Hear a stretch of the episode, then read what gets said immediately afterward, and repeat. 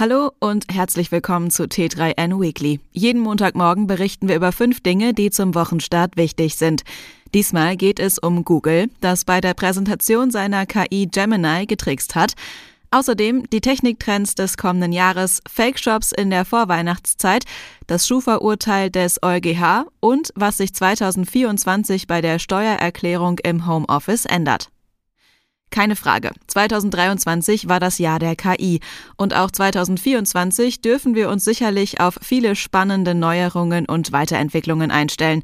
Schließlich ist ein regelrechtes Wettrennen entbrannt zwischen den Big Tech-Konzernen um die mächtigste KI, das beste Modell und letztlich die Vorherrschaft in dem Bereich. Dass sie es dabei nicht immer ganz genau nehmen mit der Wahrheit, verwundert wohl kaum. Und so ist es keine wirkliche Überraschung, dass auch Google bei der Präsentation seines neuen KI-Modells Gemini ordentlich in die Trickkiste gegriffen hat. Mehr dazu erfährst du gleich hier. Alle Links zu den Artikeln auf t3n.de findest du wie immer in den Show Notes. Los geht's!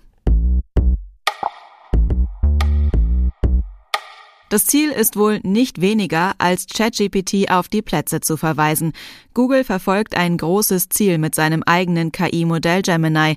Und zugegeben, das Video, das der Suchmaschinenkonzern präsentiert hat, war extrem beeindruckend.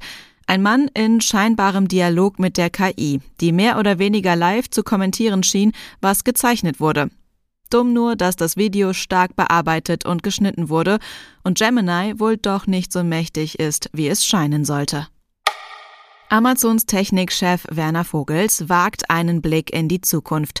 Für das kommende Jahr sieht er KI vor allem als kulturelles Thema, denn noch sind die großen Sprachmodelle vor allem westlich geprägt. Das wird sich ändern, so Vogels. Aber auch unsere Produktivität wird dank KI-Technologien im nächsten Jahr deutlich steigen, glaubt er. Darüber hinaus erwartet der Tech-Experte einen Aufschwung bei Femtech-Startups, also Jungunternehmen, die Technologien für die Gesundheit von Frauen entwickeln. Weihnachten steht vor der Tür und immer häufiger werden Geschenke online gekauft.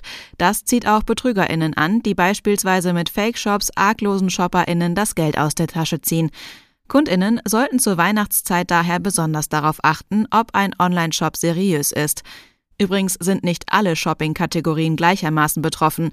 Laut Daten von F-Secure sind es die Produktgruppen Sportartikel, Mode und Geschenke, die BetrügerInnen besonders gerne als Lockmittel nutzen. Die Datensammelei und automatisierte Auswertung der Schufa verstößt gegen das Datenschutzrecht, so der Europäische Gerichtshof. Für Unternehmen bedeutet das, dass sie künftig nicht ausschließlich auf der Grundlage des automatisierten Scores entscheiden dürfen, ob jemand beispielsweise einen Kredit oder einen Handyvertrag erhält. Sie müssen also zusätzliche Wege finden, die Bonität zu überprüfen oder die Zustimmung der potenziellen Kundinnen einholen, um mit dem Schufa-Score zu arbeiten. Die Homeoffice-Pauschale wurde mittlerweile nicht nur entfristet, sondern sogar erhöht. Im nächsten Jahr kannst du daher gegenüber dem Finanzamt bis zu 210 Tage im Homeoffice geltend machen. Die maximale Pauschale beträgt 1260 Euro. Zuvor war der Betrag auf 600 Euro gedeckelt. Für Remote-ArbeiterInnen ein deutlicher Zuwachs. Das war unser T3N Weekly. Komm gut durch die Woche und bis zum nächsten Mal.